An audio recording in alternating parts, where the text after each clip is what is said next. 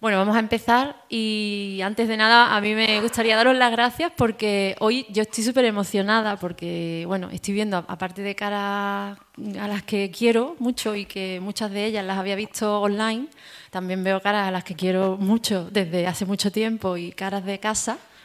Y, bueno, también esto, estamos hoy como sintiendo que, este proyecto, no sé, no sé por qué hoy lo siento como más presente, será porque hemos coincidido más personas autoras, hoy falta solo DM y la tía Miriam, eh, pero vamos a hablar de, ellas también. Y bueno, pues mm, yo voy a hablar muy poquito porque ya que han venido cuatro, que, que hablen. Sí presentarme, yo soy Sandra Carmona y bueno, soy editora en Altramuz Editorial Altramuz Editorial es una editorial que nació hace pues un añito y medio, cositas así, somos muy, muy nuevas. Y imaginaos lo que supone para nosotras, dos mujeres lesbianas, eh, yo también gitana, pues haber tenido la oportunidad de, editar nuestro primer libro eh, dedicado al colectivo LGBT y Q, y, y que estén estas personas aquí, para quien empieza un proyecto, ver las caras que yo estoy viendo, formar parte del colectivo y haber tenido esta respuesta, pues, pues no os podéis imaginar ahora mismo lo que está corriendo en mis venas.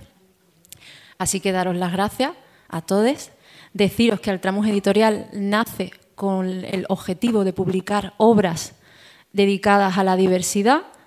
Eh, la diferencia que nosotras queremos marcar es que todos nuestros libros están ilustrados, narrados, escritos, diseñados, maquetados por las personas que pertenecemos a la diversidad. Porque esa es, según nuestra visión, la manera en la que la diversidad se muestra como es, real, sin estereotipos, sin prejuicios y, desde las voces que creo que deben ya narrar sus propias historias. Nosotras comenzamos la, esta andadura con Alma, que es un cuento de una niña gitana, y bueno, se empezó solamente siendo un cuento y pensando que se quedaría ahí. Y pues vamos ya con seis títulos. Somos una editorial pequeñita, independiente, y queremos seguir publicando libros, mm, como decimos, uno, dos libros al año con mucho, porque cuidamos mucho el producto y porque además cada libro es un encuentro con personas diversas y un tema que creemos que hay que tratar con mucho cuidado y darle el valor que, tiene que ser. Es decir, ni queremos, ni podemos, ni, vamos a hacer una editorial que publique churros, ¿no? Porque no, no somos así. Eh, hablaros un poquito de Orgullo. Orgullo es un libro que, que nace con la intención de desvelar un poco las caras que hay detrás de nuestra bandera, ¿no? Porque creíamos o vimos preciso eh, hablar de la parte humana del activismo, ¿no? Eh, todos pensamos en, personas activistas que a lo largo de nuestra vida nos han ayudado a abrir esa puerta de ese armario que a veces tiene como 500 candados y que si no fuera por estas personas, muchas de nosotras no estaríamos fuera de ese armario. Lo que creíamos que está pasando es que eh, creemos que el colectivo necesita volver a la palabra y, a creer en la palabra colectivo. Y además creemos que es necesario que veamos caras diversas dentro del colectivo. ¿no?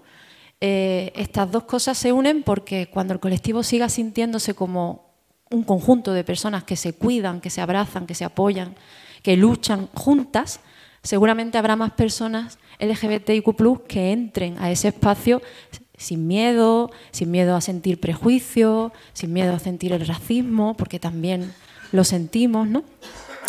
Y aquí pues hay seis relatos escritos por seis personas que pertenecen al colectivo, ¿verdad? Habéis salido todas del armario.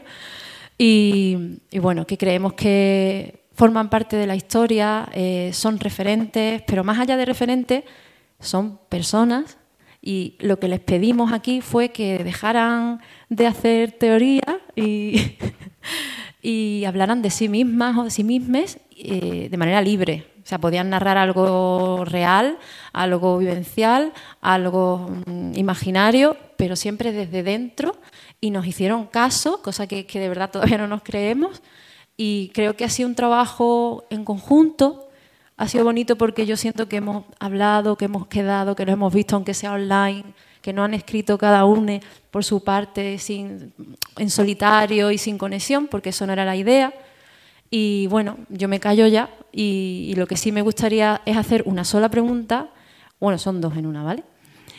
porque, bueno, pues porque somos hoy más personas y creo que es importante que seáis vosotros quienes habléis de qué habéis decidido escribir, qué significó para vosotros este, este, esta petición y por qué decidisteis hablar de lo que habláis, porque sí que, eh, aunque sean relatos eh, de fantasía, aunque sean relatos más oníricos, aunque sean relatos, algunos obviamente más personales, en el caso de Coco y Charo, pues sí que se, a lo mejor se aleja un poquito más de lo personal o no. Eh, me gustaría saber el, el por qué. ¿Por qué decidisteis escribir esto y qué habéis mostrado aquí en Orgullo? Yo te paso la palabra a ti, que estás aquí a mi lado. Bueno, pues en primer lugar eh, agradeceros a, todos que estéis aquí eh, y también sobre todo a Sandra por haber creado este maravilloso libro, ¿no? que es una ocasión de, como decía ella, de juntar voces, de ver las alianzas que hay. También, bueno, agradecer a Traficantes que nos deja una vez más eh, su sede, una de sus sedes. Eh, bueno, pues yo quería responder un poco a, lo que decía Sandra eh, con una cosa, bueno, que, que, un poco llevándolo a mi vida cotidiana. O sea, yo normalmente eh, estaba leyendo el Ola, que eso suelo leer todos los viernes, y yo pensaba, digo, fíjate, pues esto es como lo de salir del armario es como el Ola, ¿no? Pues eh, Javier Sáez nos enseña su, su, armario, ¿no? Y veía a estas personas, yo, fíjate, Leonor nos descubre su, su, casa, pues esto es igual, ¿no? Digo, me sentía como muy identificado con, con pues bueno, un poco con mis referentes, ¿no? Que están aquí, ¿no? con mis referentes de la gente normal, el pueblo. Y bueno, quería un poco hacer ese paralelismo entre la, la salida del armario. Eh, tiene una doble posición eh, muy interesante, ¿no? que, que, por supuesto pues estas personas no, no, suelen vivir, que es esa paradoja de la, de la ocultación y de la, y de la exhibición. Es decir, eh, es un mecanismo muy interesante muy, en mi opinión, muy perverso. ¿no? Por un lado, es un sistema de represión, el armario es algo que cuento en el libro de una manera personal, muy dramática, muy traumática, entonces te obliga, eh, todo este sistema homófobo, lesbófobo, transfóbico, te obliga a ocultar tu deseo desde pequeñito. Eh, y una vez que te tienen en esa cárcel, ¿no? que es el armario, hay otro emplazamiento, otro empuje a que salgas del armario. O sea que es como estamos siempre en esa tensión de decir, bueno, a ver si nos habéis metido en esta cárcel horrible, asfixiante, traumática del armario, y luego hay esa mirada eh, curiosa de decir, ay, pues que nos enseñe su armario, ¿no? Como el Ola, ¿no? Que nos, que nos enseñe qué hay ahí dentro, ¿no? Y entonces el salir del armario es de pronto como un triunfo y una, otra vez una obligación, ¿no? Una, una, una presión de este sistema eh, para mostrarte. Con lo cual, eh, yo quería mostrar en el, en el, libro un poco los efectos que tiene eso, no de una forma teórica, como decía Sandra otra vez, que yo soy muy pesado con la teoría. Y entonces, respondiendo a su pregunta, eh, bueno, ¿qué significa? Significa una oportunidad el, libro. Y mi, y mi participación en él, que le agradezco además muchísimo que me invitara a participar. Eh, ¿En qué sentido? Mm, en un sentido de que a pesar de hacer, de que he escrito varios libros y he participado en muchos proyectos, siempre lo hacía desde una posición como muy neutra, ¿no? intelectual, eh, teórica y tal, y no mostraba nunca una realidad que, que, que, es lo importante de esto, que es el daño que me ha hecho toda esta experiencia de la homofobia, el trauma, o sea, una serie de, de traumas que tengo el, enfado, o sea, el, es mostrar el cabreo. Yo en realidad eh, tengo un cabreo encima muy grande desde hace muchos años eh, que no suelo mostrar, ¿no? Parece un tío así majo y tal, y bueno, pues de buen rollo, pero en realidad hay, un, hay un pozo detrás, ¿no? De, miedo, de terror, de angustia, de enfado, de mucha ira. Tengo una ira toda mi vida por esa mierda de sistema que, por lo que hemos sufrido. ¿no? Entonces, lo que más me fastidia además de este sistema homófobo es que parece que no tienes derecho a hablar de ello. O sea, encima que los heterosexuales te cuentan su vida continuamente, eh, los gays, las lesbianas, las personas trans o no binarias, tenemos siempre como que quedarnos ahí a un lado y decir, bueno, yo pues para qué voy a hablar de estas cosas tan horribles que me han sucedido, ¿no? Y lo que me pasa además, siempre que estoy con amigos gays o lesbianas, en cuanto rascas un poco, pasan 10 minutos, todos han vivido historias terribles y, nadie habla de ellas. Y decía, joder, ¿por qué no podemos hablar de ello? Pero no solo en un sentido de expresar el malestar, sino de denunciar un sistema eh, político. Es decir, para mí el armario es un régimen político.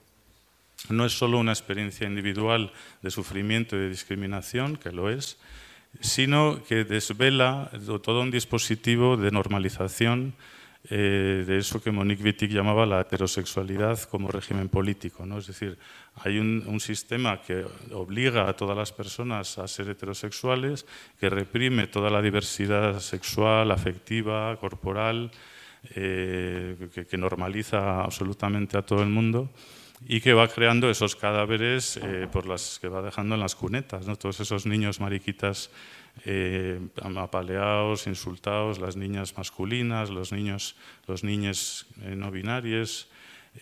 claro, es, es, un régimen de normalización que crea una violencia brutal. Entonces, en mi caso, quería mostrar de una manera muy real, que es decir, el pánico de pequeño, de un niño burgalés, en una ciudad homófoba, machista, fascista, eh, además no poder, eh, pues cómo viví esas experiencias.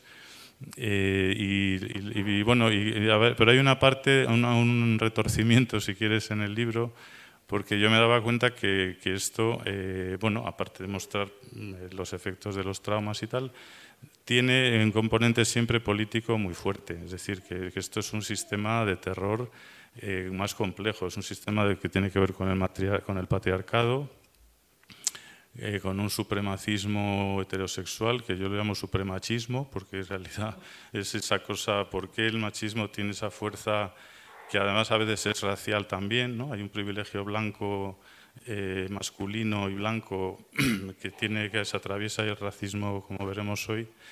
Y ese es otro de los logros del libro, o sea, el que el libro eh, no solamente que lo edite una mujer gitana, sino que incluya a, otras personas gitanas como Demetrio o la tía Miriam, eso es fundamental, es importantísimo, porque tanto orgullo, tanto orgullo, pero hemos dejado siempre fuera a las personas gitanas, a las personas racializadas, hasta hace poco, e incluso hoy en día quedan siempre fuera del tiesto y de los espacios y de los libros y de todas partes. Este libro, claro, es una maravilla porque tiene una clara presencia gitana por primera vez, yo creo, en 50 años de orgullo, ¿no? Y bueno, me alegro mucho.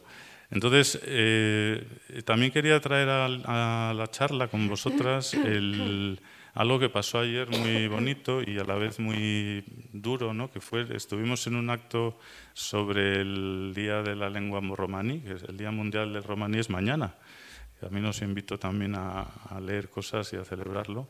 Pero ayer se hizo otro acto en la Fundación Secretariado Gitano sobre la lengua romaní y ahí salía eh, estas experiencias que hablábamos de ocultación. ¿no? Contaba Sandra con muy eh, muy emocionante para, para mí y para más personas que estuvimos allí, esa presión de no, de no, que no sepas que eres, que no sepan que eres gitana, que te decían de pequeña, o en el caso de mi compañero, de mi pareja, pues que no hable romaní, no te enseñamos el romaní porque te van a detectar eh, que eres gitano, ¿no?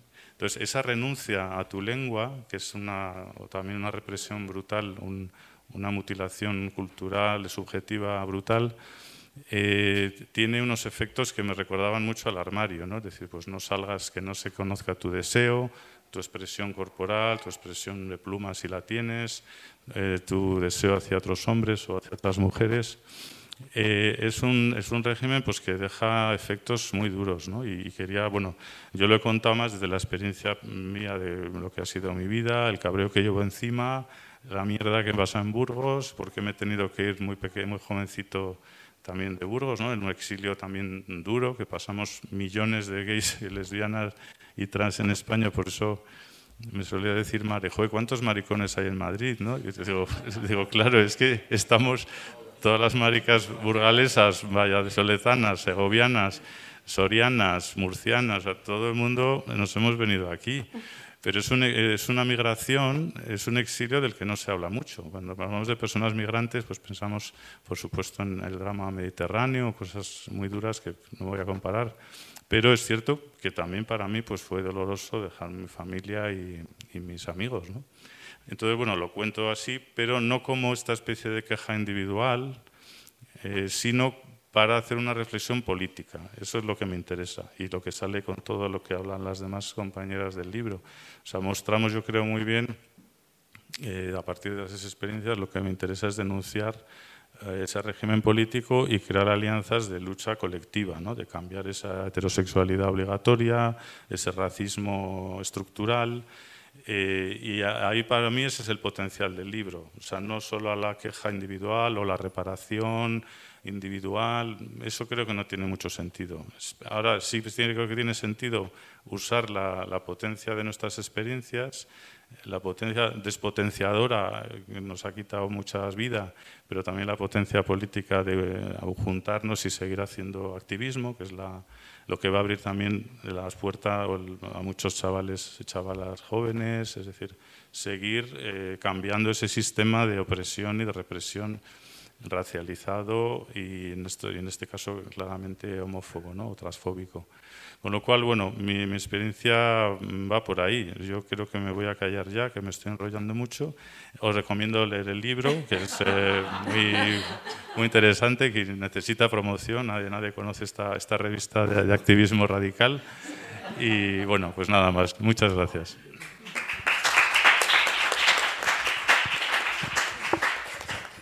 Bueno, yo creo que mm, Javier no ha podido explicarlo ya mejor. solo apuntar que es verdad, ¿no? Cuando hablaba del armario, ayer yo siempre hablo del armario étnico. No, sé a quién se lo escuché, pero se me quedó grabado porque como cuando hablamos del armario LGBT y de pronto dice, ah, pues sí, eso es lo que me pasa, ¿no? Eh, yo creo que las personas gitanas que no estamos racializadas y a las que nos ha dado tanto miedo eh, decir soy gitana y vengo a tu casamiento, pues yo creo que era un armario étnico, o más o menos. Entonces sí que tiene mucha similitud, ¿no? Eh, a nosotras, cuando nos llegó el relato de Javier, mm, o sea, nos sorprendió muchísimo, nos ha sorprendido mucho todos los relatos que hemos tenido en las manos, porque no nos esperábamos para nada que hablasen así, tan desde dentro, y al mismo tiempo era como eh, regalarse, ¿no? Porque era como, queríamos esto y esto es lo que hemos tenido. Queríamos, de hecho, cada capítulo empieza con una ilustración de su retrato porque queríamos ya decir, vale, sí, muchos colores, pero es que para que yo hoy saque esta bandera hay muchas caras a las que han apaleado, a las que han pegado, a las que y tenemos que mostrar más el rostro, ¿no? Y menos tanto pines y colores y camisetas y tal, ¿no? Porque creo que en este momento, como decía antes, creo que volvemos a necesitar muchísimo estar unidas y, cuidarnos. ¿no? Charo eh, creo que ha tocado un palo muy importante con lo que ha, con el relato que ha escrito, ¿no? porque ha, tocado algo que se suele también olvidar y que, y que creo que es muy importante hablar de, de lo que Javier también ha mencionado. ¿no? Así que bueno, Charo, eh, ¿qué, ¿qué nos ha regalado y por qué? Bueno, es que me siento como con cara de jarra porque la jarra es que es que me llega por aquí la jarra. y, tengo cara de jarra. Esto, esto, esto funciona. Usa este, si no, Charo. Toma. Ah, este, sí. Vale. Bueno. Eh, pues ya está, ya no tengo jarra. Eh, a mí me parece muy queer esa muchacha, porque es princesa en el siglo XXI y todo eso es más raro que. En fin. que, que, que, bueno, yo. Yo, bueno, lo, que preguntabas al principio, de, creo que era, eran dos preguntas, pero ya se me ha olvidado. Que no, que era, una era que, que habíamos sentido, ¿no? Cuando nos preguntaste. ¿no? Porque al final era algo totalmente libre, lo que nos dio un poco de miedo, pensamos, a ver qué van a hacer. Porque al final pensábamos, seguro que Javier va a ser un ensayo, seguro que Charo va a hablar de leyes, pero no, o sea, fue una sorpresa totalmente eh, inesperada. En tu caso, creo que el, el, tema que has tocado es fundamental. Se me escucha, ¿no? Pero no se está grabando, Sandra. Ah, que no se está grabando. Es verdad que Hola, ahora. Charo toca la infancia, la infancia LGBTIQ+, ¿no? Y yo creo que cuando se habla de se habla poco, menos de lo necesario y a veces muy mal, ¿no? Y, la infancia yo creo que es el periodo más importante de nuestras vidas, ¿no? Entonces, sí que quisiera que, hablaras de, pues, un poco de, de tu relato, de ese personaje que empieza siendo una niña y termina siendo una persona adulta, pero está muy centrado en ella y el por qué, quieras decir, Bueno, yo... Eh, bueno, primero ah, creo que has preguntado también que qué sentimos cuando nos, cuando, nos pediste. Yo, yo me hizo mucha ilusión porque no me lo esperaba, yo qué sé. Bueno, pues con tanta gente que hay que puede escribir cosas, ¿no? que me lo pida a mí, pues me, me pareció muy chulo. ¿no? Me, hizo mucha ilusión.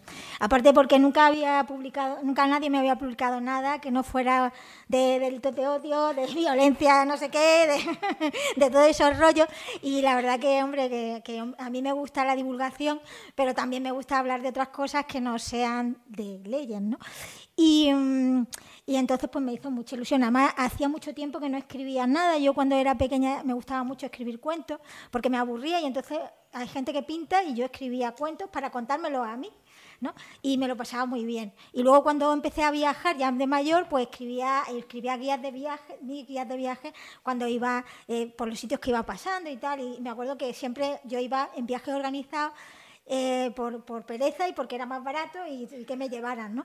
Y, entonces, y entonces siempre, al principio, claro, la gente no las conoce y yo iba siempre escribiendo y pegando cosas y no sé qué, y ya al final siempre, en todos los viajes, la gente acababa, la, la guía acababa rulando por ahí, ¿no? Porque la gente al principio eh, tenía curiosidad y luego decía, y luego yo les decía, no, no es nada personal, es algo de lo que yo estoy viendo, pero no es nada de sentimiento ni de rollos de eso. Eh, y entonces pues acababa rulando por ahí la, la guía y la verdad es que me divertía mucho, me reía mucho yo haciendo la guía.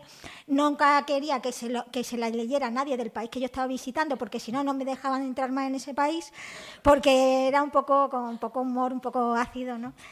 y entonces no quería que le sentara mal a nadie. Eh, bueno, y entonces cuando, cuando me dijeron lo de escribir, yo eh, primero eh, eh, me acordé de mi infancia, de cuando yo escribía mis cuentos y tal, y empecé a escribir una cosa muy loca. De, o sea, era como una aldea tipo pitufos, pero todo el mundo era, las aldeas eran todas diferentes, las casas eran diferentes, todas las personas eran distintas, tenían relaciones pues entre poliamorosas, entre hombres, entre mujeres, entre no sé cuánto. Bueno, todo muy, muy diverso, la diversidad, hasta el punto era tan diverso que ya me tenía que acordar de quién era cada uno y dónde casa vivía cada cual, porque porque ya con tanta diversidad no me acordaba. Y luego había un camino, un dragón, en fin, ese rollo, ¿no? Y entonces ya cuando, siempre cuento esto, pero es que me dio tanta cosa que es que tengo que contarlo. El, el, cuando ya llevaba escritas como 5.000 palabras, 5.000, que me habían dicho como 10.000 o así, que me estaba costando, y ya, bueno, yo cojo y lo pongo en el, en el escritorio de mi ordenador para, para encontrarlo prontito y no meterlo en un archivo. Total, y un día digo, jo, tengo un mogollón de cosas en el escritorio y ya no veo nada. Voy a empezar a borrar cosas que no me sirven. Y empiezo pim, pim, pim, pim, a borrar como una loca. Y al día siguiente, cuando me pongo otra vez a escribir, digo, ¿y dónde es? Ah, bueno, no. Me pongo a borrar mogollón. Y luego, y luego, vuelvo y una cosa que jamás en mi vida, desde que tengo un ordenador, he hecho es vaciar la papelera de reciclaje. He aquí que yo, pum, vacío la papelera y yo me quedo. Y cuando luego voy y digo, bueno, voy a seguir yo mi relato, que ahora tengo tiempo, tengo ganas, ¿dónde está? Digo, ay, que lo había quitado del escritorio. Ay, que lo había borrado. ¡Ay, que vacío la papelera de reciclaje! Mierda. Total, empiezo a buscar en internet a ver si hay algún señor o una señora de estas que hacen YouTube y de cosas de ellas, a ver cómo se recupera algo que se ha borrado de la papelera de reciclaje. Nada. Y entonces ya no me quedó más remedio que llamar a mi padre, que tiene un informático. Papá, que no sé qué. El informático que está hasta las narices de mí porque yo hago las cosas más raras del mundo. Bueno, pero esto, pero si yo he visto en internet que se puede. Sí, pero se puede, pero tengo que hacer no sé qué, no sé cuánto. A la mierda, hago otra cosa. No, no, a la mierda le digo a estas pobres personas que no puedo, que, se me echan tiempo encima, que mira lo que me ha pasado, que yo no puedo, además yo esto no lo puedo volver a repetir porque yo, esta aldea y estas cosas, no, y aparte que tenía un coraje y una cosa por dentro que no podía.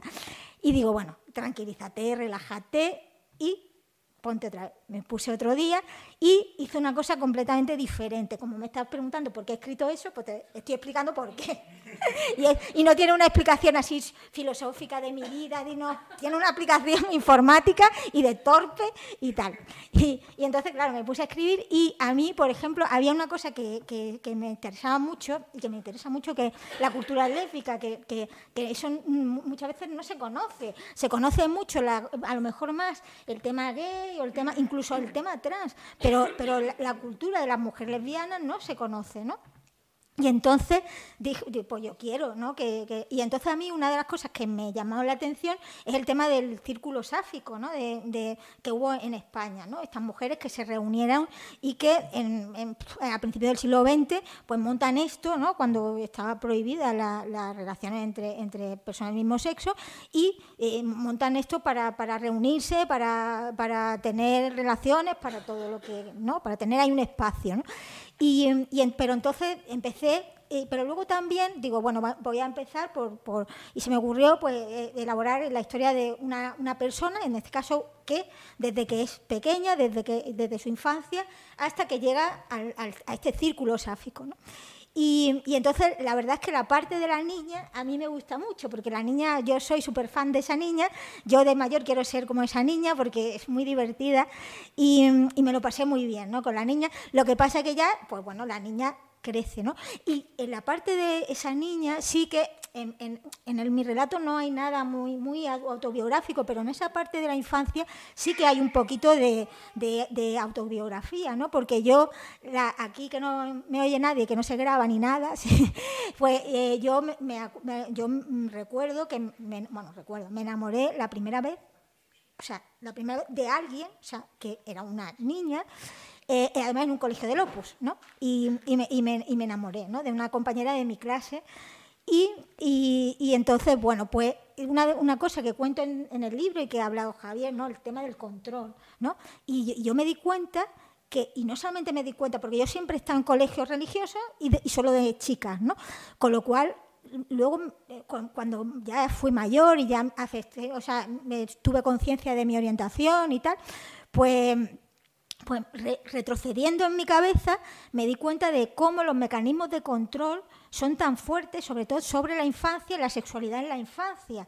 Y, eso se agudiza más en colegios que solamente, en, esos colegios religiosos que solamente eran de niños o de niñas, ¿no? Ese, ese control de, de, bueno, a ver si hay, se tocan demasiado, son demasiado amigas, ¿no? Cosa que yo ni siquiera sabía, porque yo, eh, yo cuando, cuando me enamoré de esa chica, cuando tenía 11 años, yo, yo ni siquiera sabía qué eran las palabras lesbianas. Yo sabía, o sea, que había, o sea, que un niño que le gustaba, o sea, que le gustaba jugar con cosas de niña, era, le decían mariquita, pero ni siquiera sabía que eso también tenía una connotación sexual y que era un niño que no solamente jugaba con cosas de niña, sino que se sentía atraído por otros niños. Eso yo tampoco lo sabía porque nadie me lo había explicado. Y además, cuando yo tenía 11 años, que era el año 83, tampoco había Google ni nada, ni tampoco había estas cosas que hay ahora, entonces yo no, no, sabía. Y entonces, claro, lo que a mí me pasó, yo no sabía lo que me estaba pasando. Yo sabía que cuando esa niña me tocaba, sentía algo que no sentía cuando me tocaba otra persona. Y luego, claro, me di cuenta que era excitación sexual, lo que a mí me pasaba cuando esa niña me tocaba. Me tocaba, me refiero, me, tocaba, o sea, a lo mejor un abrazo o, así. y yo era algo que que sin que a nadie me hubiera dicho nada, pensaba que no estaba bien. Y nadie me lo había dicho. Pensaba que era algo extraño que yo no debía sentir. Y entonces evitaba que, o sea, cuando yo lo evitaba. Y de hecho, cuando nos despedimos, porque yo me fui, porque a mis padres yo vivía, eso fue en Venezuela, yo, a mis padres ya lo trasladaron a, España otra vez, y yo me despedí de todo el mundo con un beso, menos de ella, con no le di un beso. Hasta tal punto yo me, reprimí. Y yo recuerdo el control que, el control que luego me di cuenta que habían, que habían tenido sobre nosotras y cómo, cómo nos, vigilaban y, cómo nos apartaban de alguna manera. Y yo no sabía por qué. Y luego lo pensé. Digo, esto es porque, claro, yo no lo sabía, pero ellas sí lo sabían. Ellas sí sabían que esas relaciones o esas atracciones se podían dar incluso en, la infancia y más, y claro, tenían que vigilar eso porque en un colegio de niñas y un colegio religioso y tal, que eso se supiera que había ese tipo de relaciones, no podía ser, ¿no?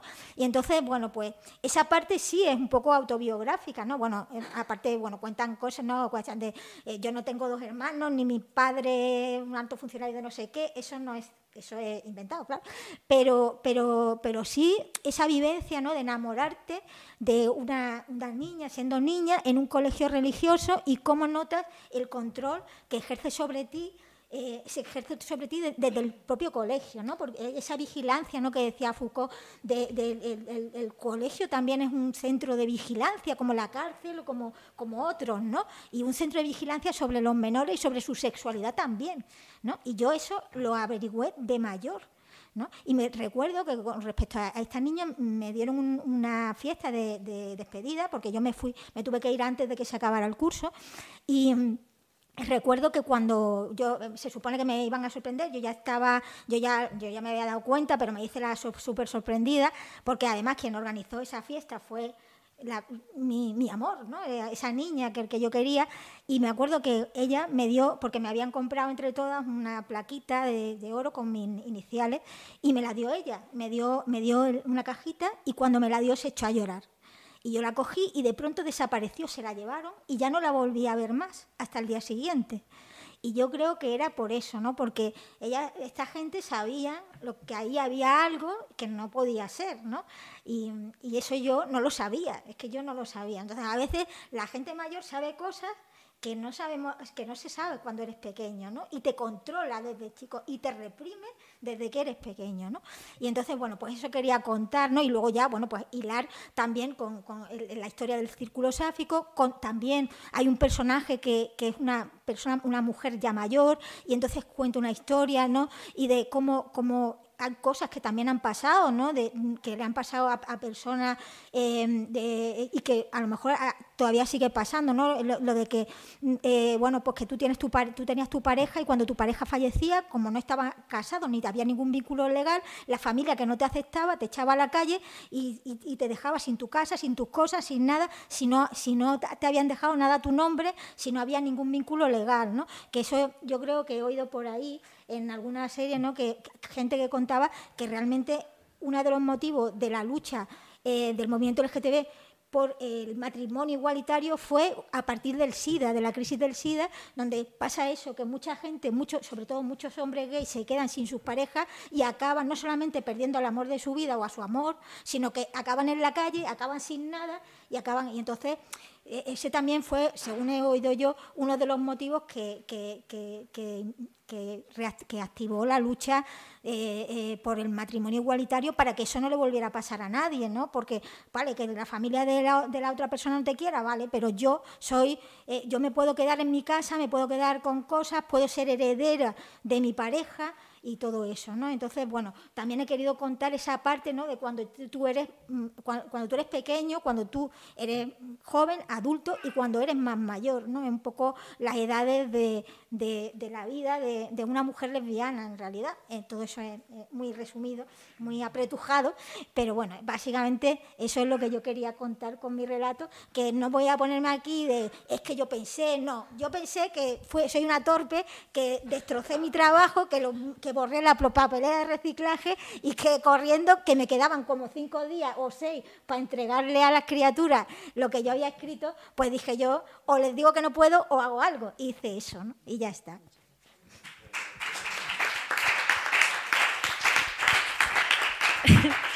Bueno, yo tengo que decir que nosotras, aunque te duela, estamos muy contentas de que echaras a la papelera la aldea pitufa de Chueca. Lo tengo que decir. Porque es que el relato, el relato de esa niña no hubiese existido, esa niña no hubiera existido. Hay muy pocos relatos en los que, en los que esa niña existe y es de verdad para leerlo. Yo, no, yo que soy lesbiana y soy eh, fanática de literatura lésbica, cine lésbico, porque obviamente necesito referentes en mi vida, como también lo necesitan los heterosexuales, mm, no recuerdo haber leído un libro en el que una niña fuese la protagonista. Además, esta niña que tiene un humor que yo creo que ahí es donde pones tu, parte, porque es verdad que quien conoce a Charo es una persona que a través del humor eh, lanza puñales, como yo digo, vamos, y, verdades, ¿no? Y siempre lleva el humor como muy presente en su vida, ¿no? Que yo creo que es algo muy importante. Así que mm, yo te agradezco que borraras la papelera, te lo digo de verdad. Fue una señal. Si nunca la borraste y ese día la borraste, fue una señal. Bueno, eh, Tatiana es otra de las personas que, pues, que nos ha regalado también un relato con el que hemos conectado y nos hemos sorprendido, porque también estamos viendo algo que a nosotras eh, nos parecía lejana, ¿no? Una persona eh, racializada, migrada de México. yo no voy a contar nada porque quiero que lo cuentes tú. A mí me unió. Y es verdad, yo sentí muchas cosas cuando leía su relato como lesbiana, ¿no? Sentimientos que es como, madre mía, ¿no? O sea, es verdad, esas maneras de enamorarnos, de los dramas, de, de, vincularnos a, a, esas canciones también, cuando de pronto, y además la pones en bucle, ¿no? Y te recuerda un amor, y es algo que, que a mí me, me, llegó, pero al mismo tiempo me llegaba de alguien con la que yo sentía mucha lejanía, ¿no? Y, que, y que creo que es importante que, estuviese ahí, como hemos dicho, porque queríamos que este libro, pues, si ya de por sí es, verdad que yo creo, y no lo sé, pero el primer libro que, tiene a dos personas gitanas como una, en una narrativa, con unos relatos, pues queríamos eso, queríamos seguir teniendo a, personas que representaran esta diversidad dentro de la diversidad, aunque suena súper redundante, ¿no? Así que bueno, Tati. ¿Te, repito la pregunta? No, no, la tengo, la, tengo apuntada. Eh, ¿Se escucha así, no? Eh, creo que es la segunda vez que me toca hablar después de Charo y siempre pienso, cualquiera habla después de Charo. Porque claro, que no, o sea, esa explicación de la vida yo no sé si voy a poder darla. Eh, sí, bueno, a ver, em, cuando a mí me lo propusieron y, me dijeron que tenía que estar relacionado con el armario, eh, yo dije, bueno, yo ya salí del armario. dije, bueno, pero tengo alguien a quien sacar del armario, malamente. Y, y entonces, bueno, eh, hice como una especie de, bueno, de hecho el texto se llama Arqueología Amatoria, porque lo que hago es una arqueología de mis relaciones eh, sexoafectivas y está, está dividido eh, efectivamente en, en canciones, ¿no? mi vida siempre ha estado acompañada de la música. Yo mm, soy una persona que soy incapaz de pasar más de 24 horas sin escuchar algo. Durante el confinamiento, mi compañero de piso eh, me dijo, Tatiana, por favor, ponte cascos porque no puedo más. O sea, no puedo seguir viviendo así. Entonces, eh, y yo relaciono mucho también a las personas con, con, canciones. O sea, yo de repente conozco una persona y se me viene una canción a la cabeza y se, y se le queda ya para toda la vida esa canción. Y, curiosamente cuando leí el libro de Anne Setovich, el de Un archivo de sentimientos, que yo creo que lo tradujiste tú, sí, ¿no? Em, hay una parte en la que ella habla también pues, de las cintas de los casetes, ¿no? De Tribe 8 y todo esto. Y dije, wow, pues es que me pasa esto, creo que nos pasa muchas y quiero hacerlo. Entonces está dividido en las canciones del momento en el que va sucediendo todo y con las que yo tenía bucle y que efectivamente yo tenía un cassette que grababa de la radio en donde solo ponía una canción, una sola. Y ese cassette estaba lleno de esa canción hasta que yo me cansara y viniera la siguiente canción. Entonces, bueno, eso es un poco el formato, ¿no? Es verdad. Y, en esa arqueología amatoria eh, reflexiono, bueno, la reflexión no está ahí, o sea, en realidad esto es un relato bastante, bastante guarro. O sea, es un relato de un adolescente que descubre su sexualidad con, con, otra adolescente, que es a la que saco del armario, que cuando esto llegue a México voy a tener que dar yo explicaciones, em, que es mi mejor amiga, que nosotras follábamos, o sea, a los 13 años follábamos, follábamos, pero decíamos que estábamos practicando para los chicos. Entonces, que claro, que es que no, o sea, tú no podías llegar ahí al momento decisivo de tu vida, ¿no? El momento que marca la vida de toda mujer, sin saber esto como de qué va, ¿no?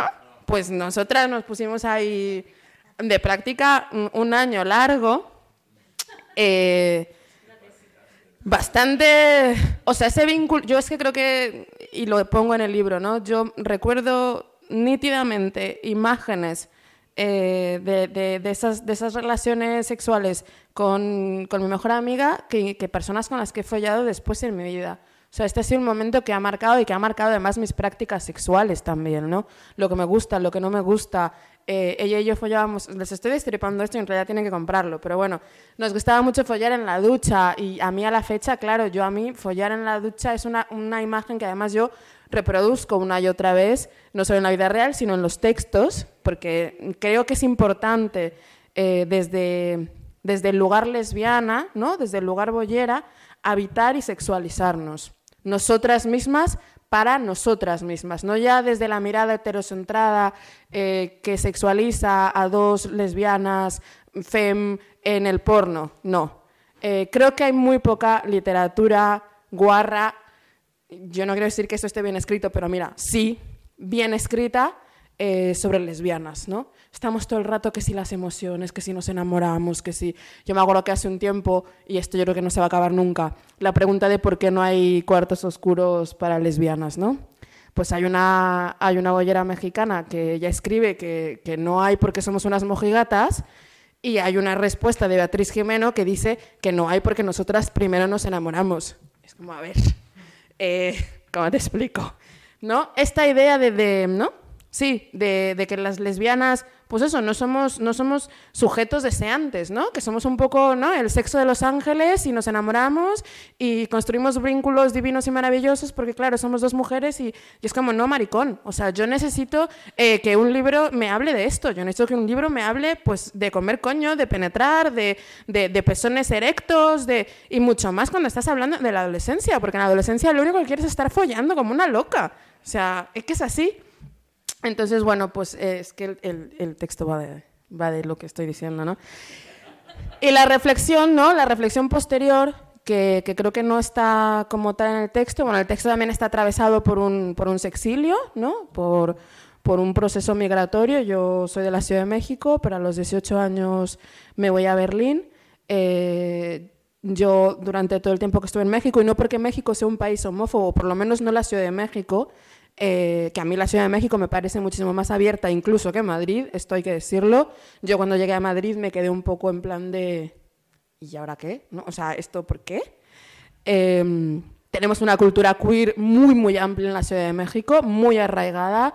Em, y no por eso, sino porque yo creo que mi alrededor, bueno, sí tengo una madre lesbófoba, eso siempre hay que decirlo, que ahora ya estamos un poquito mejor, pero yo crecí con mi madre diciendo cosas como que las lesbianas eran seres perversos, eh, celosos que mataban a sus novias. Entonces, claro, era como, ya ahora yo voy a decir que no. Entonces la reflexión vino mucho también a, esta idea de la heterosexualidad obligatoria, ¿no? Entonces yo, yo cuando me voy a vivir a Berlín, pues yo en Berlín digo, mm, esto es lo mío, o sea, esto es lo mío, yo de aquí no me quiero mover, yo llego a Berlín en el 2003, eh, que fueron buenos años, eh, los 2000 ya después, bueno, eh, pero bueno, fueron buenos años y, ahí es en donde yo salgo del armario, ¿no? Cuando, cuando estoy en, en, Berlín. Pero yo tardo mucho de salir del armario con mi familia, con mis amigos de México, con, ¿no? O sea, eso vino después. Entonces la reflexión de este texto va a eso, ¿no? A, la heterosexualidad obligatoria, o sea, un poco lo que, lo que dice Javier, ¿no? A los armarios como como dispositivos, ya que, ya que aún teniendo eh, relaciones sexuales con tías, yo me siguiera definiendo como hetera de cara a la galería porque, porque es que además ni siquiera me planteaba ser bollera. Yo, yo, yo, me, yo además, yo me nombraba promiscua. Yo decía, no, tío, yo es que tíos, tías, cabras, sillas, da igual. Era como, no, cariño, no. O sea, tú es que estás tan, tienes la heterosexualidad tan metida mm, en el ADN que no eres capaz de nombrarte bollera. Hasta que yo eh, me caso con un señor y es el señor el que me dice, oye, ¿tú nunca has pensado que eres lesbiana? ah, pues va a ser que sí. También cuento cómo le dejo ahí plantado en un piso, tal. Bueno, sí, es un dramón, pero es, es muy guay el texto. Y, venía a cuento de, esto, ¿no? De, lo brutal que es la heterosexualidad obligatoria para, todas las, las, disidentes. y ya estaría. No quiero extenderme mucho más, la verdad, porque me apetece que, que más gente hable y escuchar a Coco, que su relato me parece una fantasía absoluta. Lo digo siempre, pero es que es una fantasía.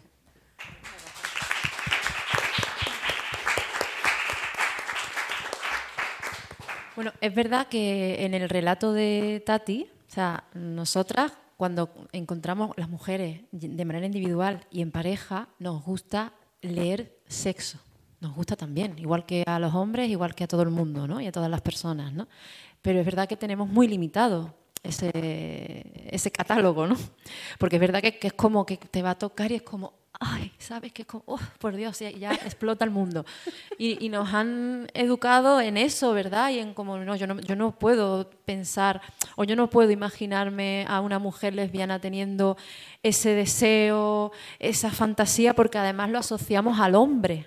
¿No? Una mujer no puede ser promiscua, una mujer no puede ser sentir ese deseo de, de pues simplemente follar y punto y final, o excitarse o tal. No, está relacionado al hombre. Y obviamente también porque tenemos en, encima la loza está tan grande, que yo lo digo a lo malagueño, eh, católica, apostólica, tan grande que cuando pensamos en el deseo, automáticamente nos sentimos culpables, ¿no?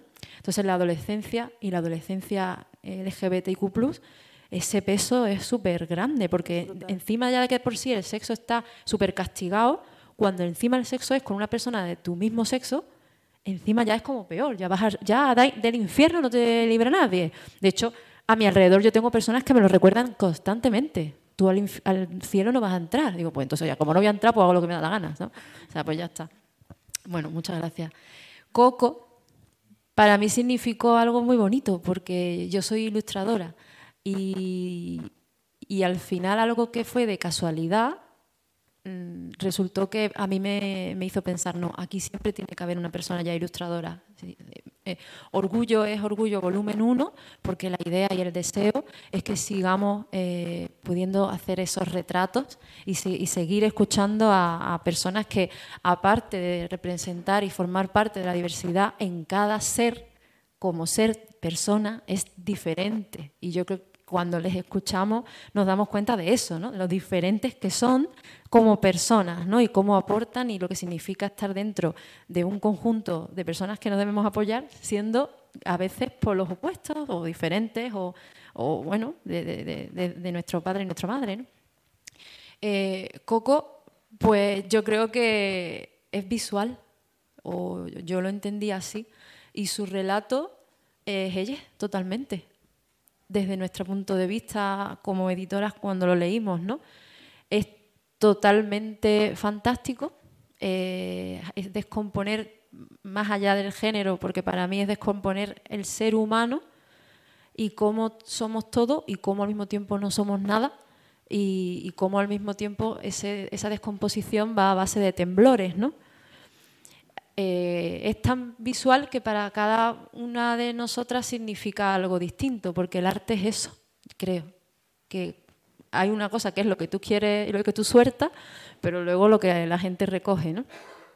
Así que bueno, a mí sí me gustaría, no quiero contar nada de tu relato, mm, es el que puede parecer menos real y menos personal, pero desde mi, nuestro punto de vista, desde mi punto de vista, es muy humano muy humano. No voy a decir el que más porque es que son todos muy humanos, ¿no? Pero no, a nosotras sí que nos conectó totalmente con esa parte mmm, interna ya, o sea, más, más, adentro, ¿no? Y, y, olvidarnos de esa cáscara, ¿no?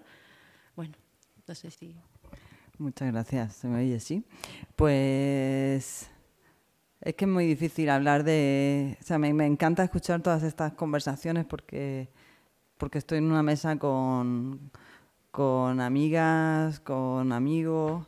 Eh, y, y, a mí lo que me, me, gusta mucho también es esa idea de, de la diversidad de, de, cuerpos, pero también de la diversidad de maneras de contar, porque creo que una de las cosas que la eh, cis heteronormatividad hace es crear también una narración, ¿no? una narración de, también de cómo son las personas eh, queer, trans, bolleras, lesbianas, ¿no? También esa, esa narración con esos hitos, ¿no? De, eh, de salir del armario, de, de cómo te diste cuenta que eras una persona trans, de no son una narratividad mm, creada, construida. Y a mí me interesaba, eh, yo como persona no binaria, como persona que me identifico como trans, eh, que dibujo, pero me gusta mucho contar historias. Eh, y creo que, que nosotros vemos el mundo de una manera distinta. Y, y me interesaba también narrarlo de una manera distinta. Em, y para mí la fantasía y la imaginación es un gesto político. Tiene una fuerza política porque no estaríamos aquí, eh, no estaríamos eh, luchando, no estaríamos consiguiendo pues derechos, no estaríamos creando un, un, colectivo si no lo imaginamos, si no tenemos ese, ese sueño. Eh, por tanto, la imaginación es em, pues esa, esa, fuerza ¿no? y ese, ese, esa meta siempre ¿no? de lo que podemos, hacia dónde podemos ir. Y, es extremadamente política. La fantasía es muy política, la imaginación es muy política y la narración es muy política porque creo que somos seres eh, narrativos y, narrados. Entonces me, interesaba jugar con, em, no, tanto con los múltiples armarios, sino con la idea de el relato se llama Arena porque, porque es un relato que realmente creo que el foco es la transformación. ¿no? Es un rato muy autobiográfico, pero muy autobiográfico desde la cabeza de una persona trans, no binaria, artista visual, con, con, eh, ansiedad, con un síndrome obsesivo compulsivo, eh, que vive en Puente de Vallecas y con todas estas cosas que son es la realidad. ¿no? Y, y yo veo el mundo pues de una manera donde, por ejemplo, para mí, y aparece eh, en, el, texto, los cactus tienen una significación. Yo me siento que los cactus son, pues, mis primes hermanes, porque me siento un poco cactus, ¿no? Y a veces pincho, ¿no? Entonces, pues, todas esas cosas para mí es que son reales. Eh, la fantasía es muy, puede ser muy real. Y me, me interesaba conjugar todas esas, pues, todos esos cruces, ¿no? todas esas intersecciones, eh, hablar de salud mental, porque me parece que es un tema súper importante dentro de, lo que estáis hablando, ¿no? de cómo nos afecta la cis heteronormatividad a nuestra salud mental. Eh, y también cómo, cómo, creamos alternativas, cómo creamos otras maneras de, pensar para poder eh, vivir ¿no? en este mundo, no solo vivir, pero vivir bien, como queremos, como imaginamos. Entonces ese relato empieza efectivamente con un temblor real en México, eh, con Claudia que está aquí. Esa parte de la historia es muy real. Eh, pero también un terremoto significa, creo, un... Puede ser cualquier cosa, ¿no? Yo creo que todo el mundo ha vivido un terremoto. Puede ser físico, puede ser emocional, puede ser de muchas maneras. Hay muchos terremotos. Y para mí el ese terremoto significa un movimiento porque mm, cambia, cambia el suelo, ¿no? cambia el estrato y por eso surge la arena. ¿no? Hay, hay toda una, también una, una, intención de cruzar lo que es el ser humano, esa idea del humano superior, con, no, al final eres arena. Y la arena es muy bonita. ¿no? Entonces también tiene ese, ese, me interesaba también cruzar todo ese, eh, esos seres de lo, humano, lo, animal, eh, las plantas, la arena, la transformación. Y hay una, cuestión de miedo también que a mí me interesa, es un tema que me interesa mucho, el miedo. Eh, me encanta la literatura de terror. Me encanta la literatura de terror que, pues que se ha ido haciendo, sobre todo estos años, por mujeres en América Latina y cómo tiene ese, aspecto social muy, muy integrado. ¿no? Eh, y me interesaba, en el texto hay gente, o sea, la persona que, la, que le ocurren todas estas cosas, que soy yo quizá, no tiene miedo. Porque a mí no me da miedo la transformación. Porque la transformación, finalmente creo que como personas, no sé, trans, no binaria, pues es pues claro, Si no me transformo, me muero. Esa es la idea, ¿no? Y entonces el miedo surge a la, a la, la cis heteronormatividad que le encanta lo sólido. Le encanta solidificar, cimentar las cosas y no soporta los temblores, no soporta las erosiones, no, soporta que eh, el papel de lija, no soporta los rasgados, no soporta nada de la vida real, realmente, porque la mayor fantasía que hay es la cis heteronormatividad, porque no, no, no, es que no funciona. ¿no? Entonces el texto también habla pues un poco de eso, de, al final todos somos personas en evolución, transformación. Eh, yo pienso que, que, que, lo que pasa es que la gente no quiere, pero hay mucho, mucha gente queer, quizá incluso la princesa Leonor. Me encantaría. Siempre, siempre que veo la foto digo, a ver cuándo sale una princesa del armario. Sería maravilloso. Pero bueno, voto por ella, voto por ella. Eh, a ver si fuese verdad, ¿no? ¿No, Javi? ¿Ninguna pista? Ah. Ahí, ahí es donde empiezan los problemas a veces. Hay que practicar, no sabemos. Pero bueno, eh, sí, yo tengo esa, esa idea, ¿no? Entonces, de que la, todo el mundo se pueda reconocer en ese texto, pero que es un texto pues muy político, creo yo, pero desde una política de eso, de reivindicación de, la imaginación, del cambio y de también de pensar eh, la cis heteronormatividad nos, nos va castigando, nos va solidificando porque nos tiene miedo. Y yo reivindico, igual que reivindico, estoy de acuerdo, Javi, el, totalmente, el derecho, el derecho, el reivindico mi rabia, reivindico eh, el dar miedo porque me parece fantástico. O sea, yo quiero darle miedo a esta sociedad, porque es una sociedad de mierda. Eh, y es una sociedad que hace daño. Y quiero que, quiero que nos teman y creo, creo que nos temen. Y de ahí vienen todos esos castigos, ¿no? Pero el, dar miedo creo que es una, es una fortaleza. Entonces en el, en el texto también se aprecia ese, ese miedo que ocurre en los vestuarios, lo cual es bastante real. Eso me pasa a menudo. no como cuenta la historia, pero sí, también. Eh, ¿Y cómo lo escribí? Pues así. Empecé a escribir también otro relato, pero que ese relato, que es todavía un poco más fantasioso quizá, eh, ahí, ahí se ha quedado porque quiero continuarlo. Y y surgió así un tema que, que, hablamos bastante, fue el tema de que el personaje no tiene, siempre aparece con una X, ¿no? que no es, no es masculino ni femenino, ni tampoco utiliza la letra E. Eh, y para mí la intención con eso era que cada persona que lo leyese pudiese poner la letra que quiera. No significa que el personaje sea ella, sino que el personaje puede ser ella, ella, él o ello. Puede ser cualquiera de las cosas, que la persona que lo está leyendo eh, decida. Y creo que ya está, y nada. Pues un honor estar aquí otra vez, muchas gracias.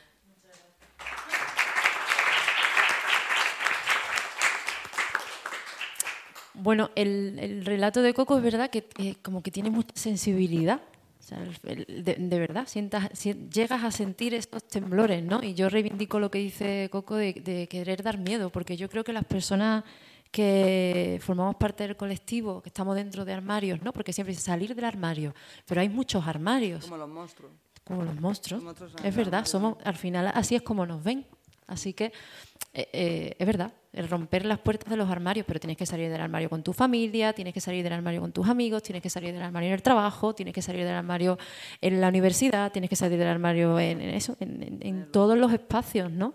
Incluso en los espacios del ocio tienes que salir del armario, ¿no? Es como constantemente estar exponiéndote y diciéndote y hablando de ti, ¿no? Y a veces eso da mucho miedo, ¿no? Da miedo también saber que en cualquier momento te van a atacar, ya sea verbalmente o físicamente. Da miedo a que gente que te quiere y a la que quieres y adoras y forma parte de tu vida, de pronto te va a poder rechazar y olvidar y alejar de ti Y eso da miedo también, ¿no? Y yo sí que es verdad, reivindico el hecho de que a mí me, gustaría que la gente también, esa gente que, que, tiene tanto odio dentro, ¿no? Sintiera miedo, ¿no? Y, para eso, es como decíamos antes, un poco de coña, nos decía el, primo Iñaki, damos un comunicado de que dejamos la lucha armada, ¿no? Y hoy decíamos, pues hoy vamos a dar el comunicado de que volvemos a la lucha armada, ¿no? Y, yo creo que, hay que dar ya patadas también, no podemos poner siempre ahí la mejilla, que parecemos aquí ahora los más católicos, poniendo siempre la mejilla, ¿no? Daros las gracias, deciros a vosotros también de verdad, muchísimas gracias por haber venido. Y sí, sí me gustaría saber, porque bueno, al final esto eh, es un encuentro si alguien quiere hablar, si alguien quiere preguntar, si alguien quiere comentar, desahogarse, mm, decir que odia también a alguien, lo que queráis, estáis en vuestro, en vuestro momento. Tenéis 10 segundos. Nada más, ¿no? De todas formas, seguramente nos seguiremos viendo ahora. Eh, deciros que, bueno, obviamente aquí tenéis los libros. Yo soy artista, con lo cual no sé vender. Así que deciros que ahora llega Navidad una época muy buena para hacer regalo. Pero bueno, sí deciros que para nosotras ha sido un regalo. Eh, para mí está siendo un regalo ver caras que, bueno, pues me sorprende ver y, que para mí eh, son los motivos por lo que estamos haciendo esto, que quien es editora y se embarca en la vida de una editorial independiente sabe lo duro que es. Y más cuando trabaja por el arte y la cultura en este país, ¿no? Eh, así que yo os invito a que eh, de verdad leáis muy lentito cada uno de los, eh, de los relatos. Deciros que como hoy no han podido estar, sí me gustaría hablar de, Demetrio Gómez, gitano, activista, también mexicano, se denomina persona queer, para las personas gitanas también, bueno, muchísimos años de activismo y se abre yo creo que como nunca lo ha hecho, creo que ha contado algo muy duro, muy duro de contar y muy importante. Mm, y también le estamos muy agradecidas porque creo que no es fácil lo que ha contado. Y, bueno, cuando hablamos del acoso y cuando hablamos del acoso en la infancia, creo que tenemos que tratarlo con mucha delicadeza y que cuando alguien se atreve a hablar de algo así, eh, se merece todo el respeto de este mundo y, el cuidado. ¿no? Y la tía Miriam Amaya, que no sé quién no la conoce aquí, pero Miriam Amaya es mi veneno, sería. Mm, en el sentido de que, bueno, mujer gitana, trans de esa época, eh, que estuvo ya en la primera manifestación a la cabeza de la primera manifestación que se que sucedió en Barcelona por el orgullo LGBT, una mujer que ella siempre dice que su familia, creo que el relato de Miriam es muy necesario porque a las personas trans siempre nos preguntan, ay, tú por ser, ay, las personas trans, yo no sé ni lo que soy. A las personas gitanas siempre nos preguntan que, claro, como somos gitanas, pues lo hemos tenido más difícil por salir del armario, ¿no? Siempre vinculan el, el machismo, la homofobia a tu cultura, ¿no? Y es algo muy triste el relato de Miriam es muy necesario y muy importante porque Miriam habla de que su familia desde que nace es Miriam. Y, la trató como Miriam porque es Miriam y la cuidaron como Miriam y la primera persona que le dijo lucha por quién eres fue su padre cuando la primera vez que la coge un guardia civil le, dije, le, dijo, además de gitano, maricón, ¿no? Y le dolió tanto que bueno, pues se derrumbó y, y ahí su padre fue su gran apoyo, ella siempre lo cuenta, ¿no? Y nada más, no me extiendo más, daros las gracias. Eh, me alegro mucho de veros, de, conoceros y, espero que, que, sigamos viéndonos, que sigamos encontrándonos y que por favor no nos olvidemos de que el colectivo no es un pin, sino una palabra que significa algo muy bonito. Vale, muchas gracias.